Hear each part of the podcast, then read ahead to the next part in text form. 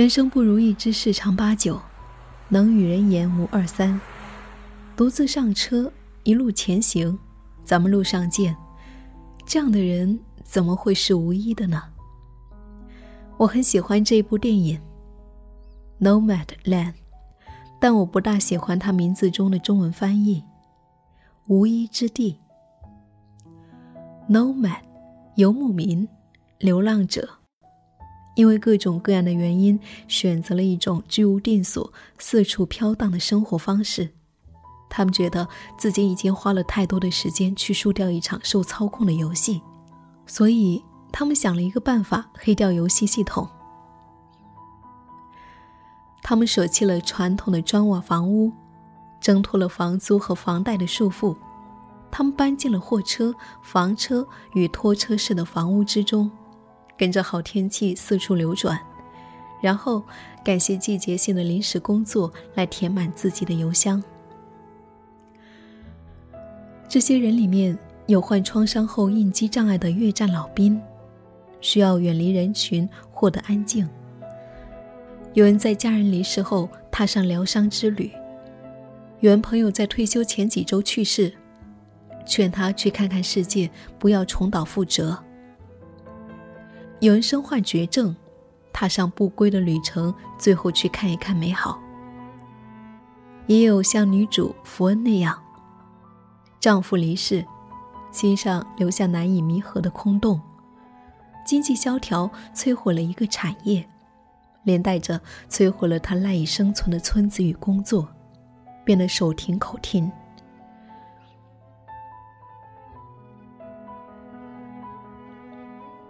小时候看到的流浪汉，家里面的长辈总是趁机教育我，说：“只有懒汉对自己不负责任，对未来不做准备的人才会这样，不然有手有脚，总不至于流落街头。”长大后，我慢慢发现了无常这件事。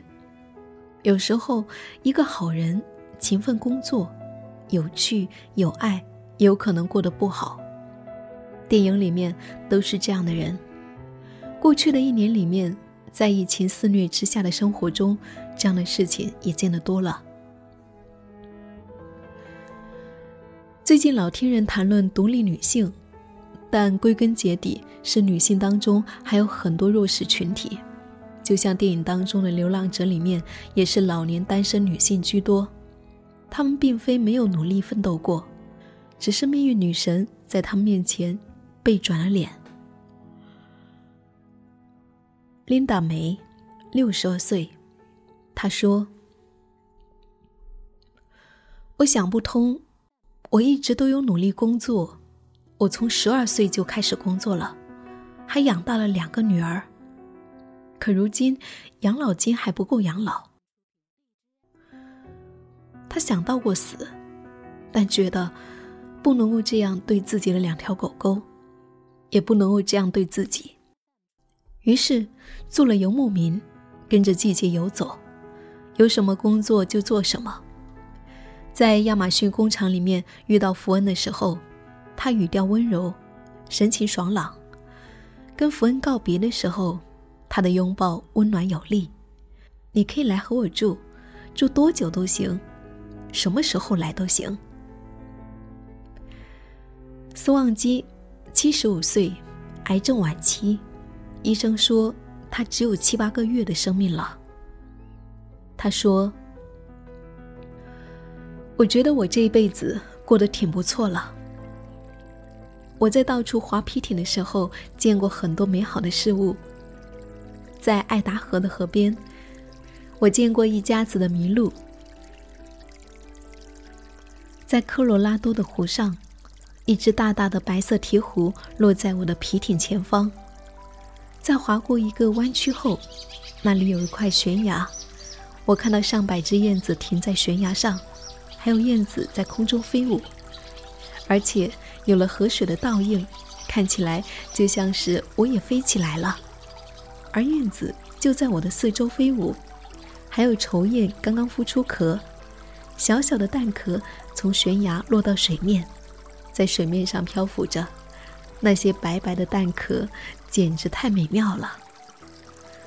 我觉得我经历的够多了，我的人生已经完整了。如果我在那一刻死去的话，对我来说完全没有问题。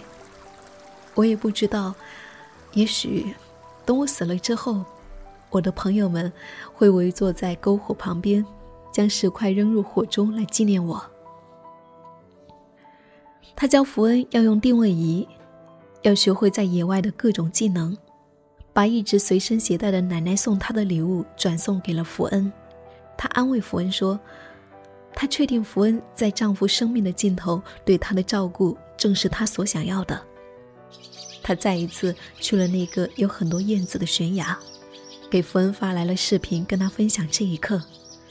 最后，他的流浪者朋友们真的用他想要的方式，将石块扔入火中，来跟他告别。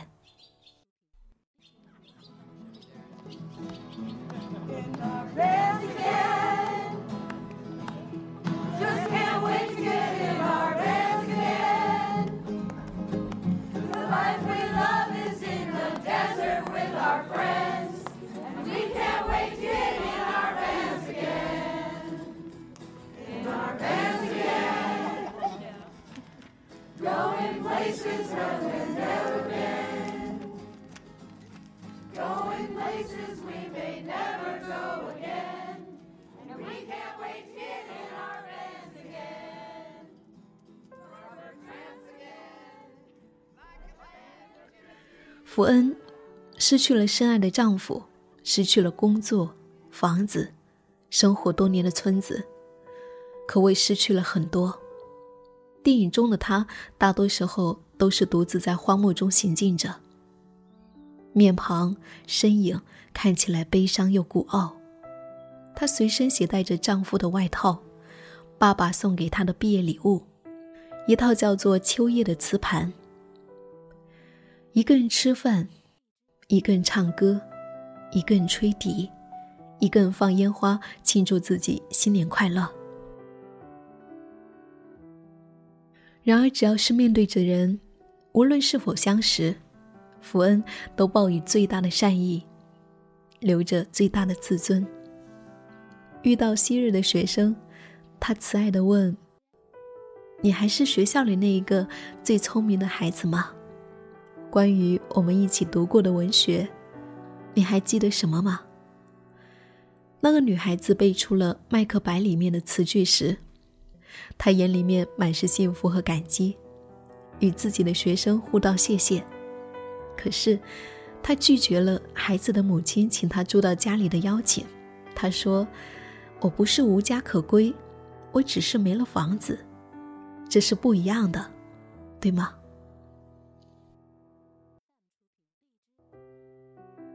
他照顾生病的流浪汉戴夫，根据他的病情选购了适合的食物，还像逗生病的孩子开心一样带给他最喜欢的鱼干零食。但是，他也拒绝了大夫请他和自己一起住到他儿子家的邀请。妹妹诚恳地请他留下，说他是世界上最理解自己的人，希望姐姐可以留在自己的生活里面。福恩眼神感激，但也未留下。他遇到十八九岁的流浪男孩，问他要烟抽，就把打火机一起给了他。再一次遇见，他拿了一块三明治给男孩，叫他不要孤单，找个女朋友吧。听说男孩有给女朋友写信，女朋友却对此并不在意。他马上建议他试试诗歌。当他深情地背诵起自己在婚礼宣誓时念过的那首莎翁最经典的十四行诗：“Shall I compare here to a summer's day？” 我可否将你比作一个夏日？仿佛一瞬间变回了那个幸福娇羞的新娘。丈夫波与她一定有很多美好的回忆，因此，在他离世后。他也久久不愿离去，感觉如果离开了那一座城市，波就像没有存在过一样。他无法收拾行装继续前行，他愿意留在波深爱过的地方，老地方、老房子，回忆在，人就在。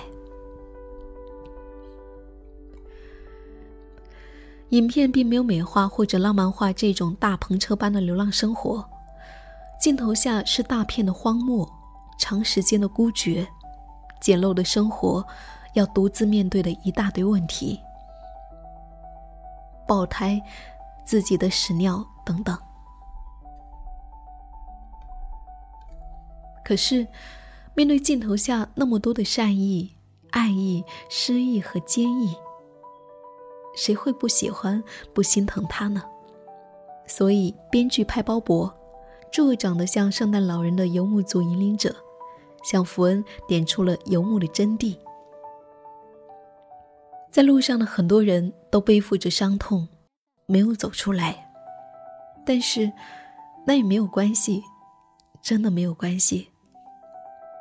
这种生活最吸引我们的地方，是我们从来不说永别。我们只说路上再见，望着前路，心中确信会再相见。对于生活的不公，我们反复质问，也没有答案。日子很难熬，但我们正是在路上逐渐明白，可以通过帮助、服务他人来纪念所爱之人，并因此熬了过来。如同片中一位游牧民在自己手臂上的两句歌词写到的那样：“当你欢笑、舞蹈，最终投入生活，你会在脑际听到我的声音，并温柔的想起我。家只是一个词吗？还是，它是时时刻刻紧护你胸口？”去看星空，去和土地与大自然连接，游牧人的伤痛就会在这其中慢慢治愈。因为他们今天看到的星光，他们抬起右手接触到的尘埃，或许都来自于久远的时间和广阔的虚空。把时间和空间拓展到那个维度，个人的悲欢离合就只是沧海一粟。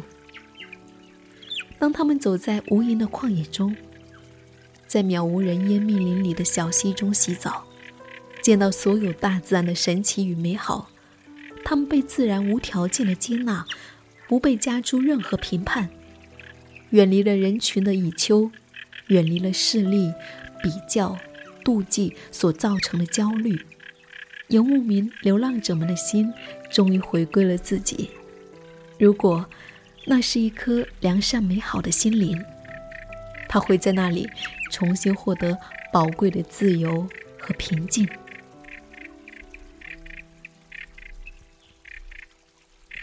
当命运女神背转了身，失去并不等同于失败，无妨并不等同于无依。深陷不幸中的英雄还是英雄，美人还是美人。女儿最近迷上了《奥德赛》，她说：“妈妈，《奥德赛》里面有些桥段真的让我很无语，可是我就是很爱这本书。比如呢，你看这一段哦，有一位神给了奥德赛一个神器，打开就会吹四面八方的风，神让奥德赛只打开向西的那一面，一路西风就会很快的将他送回故乡。”奥德赛明知自己的传言不可信任，因此好几天都没有睡觉，自己看着。谁知道已经看到了家乡的海岸，他却不知道为何在最后关头将封魔盒给了船员，自己睡觉去了。结果船员好奇，把魔盒全部打开了。等奥德赛醒来，船已经被吹得不知所踪。你说说看，这是不是？Totally doesn't make sense，毫无道理啊！因为生活并不总是 make sense 的，这就是命呐。希腊神话里面确实有这个说法，唯一高于众神的就是命运。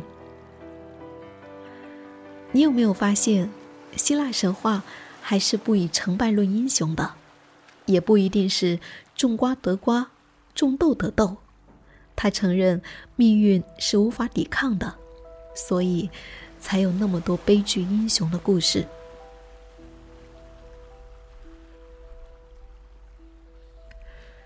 我和女儿的这一段对话，在看电影的时候突然想起，在这个人类越来越自以为是。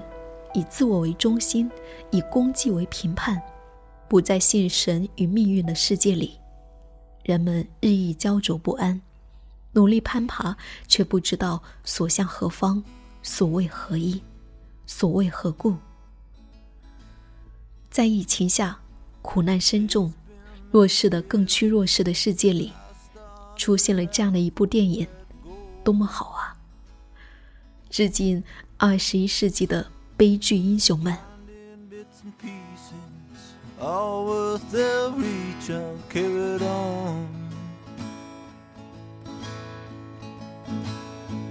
When somewhere in the line I followed my eyes and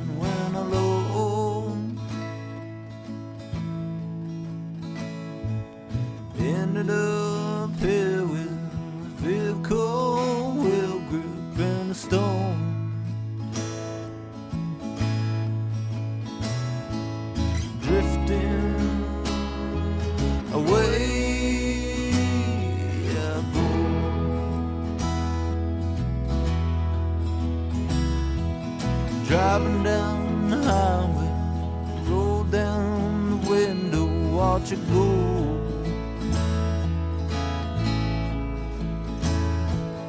Listen to the sequence of my tires rolling down the road.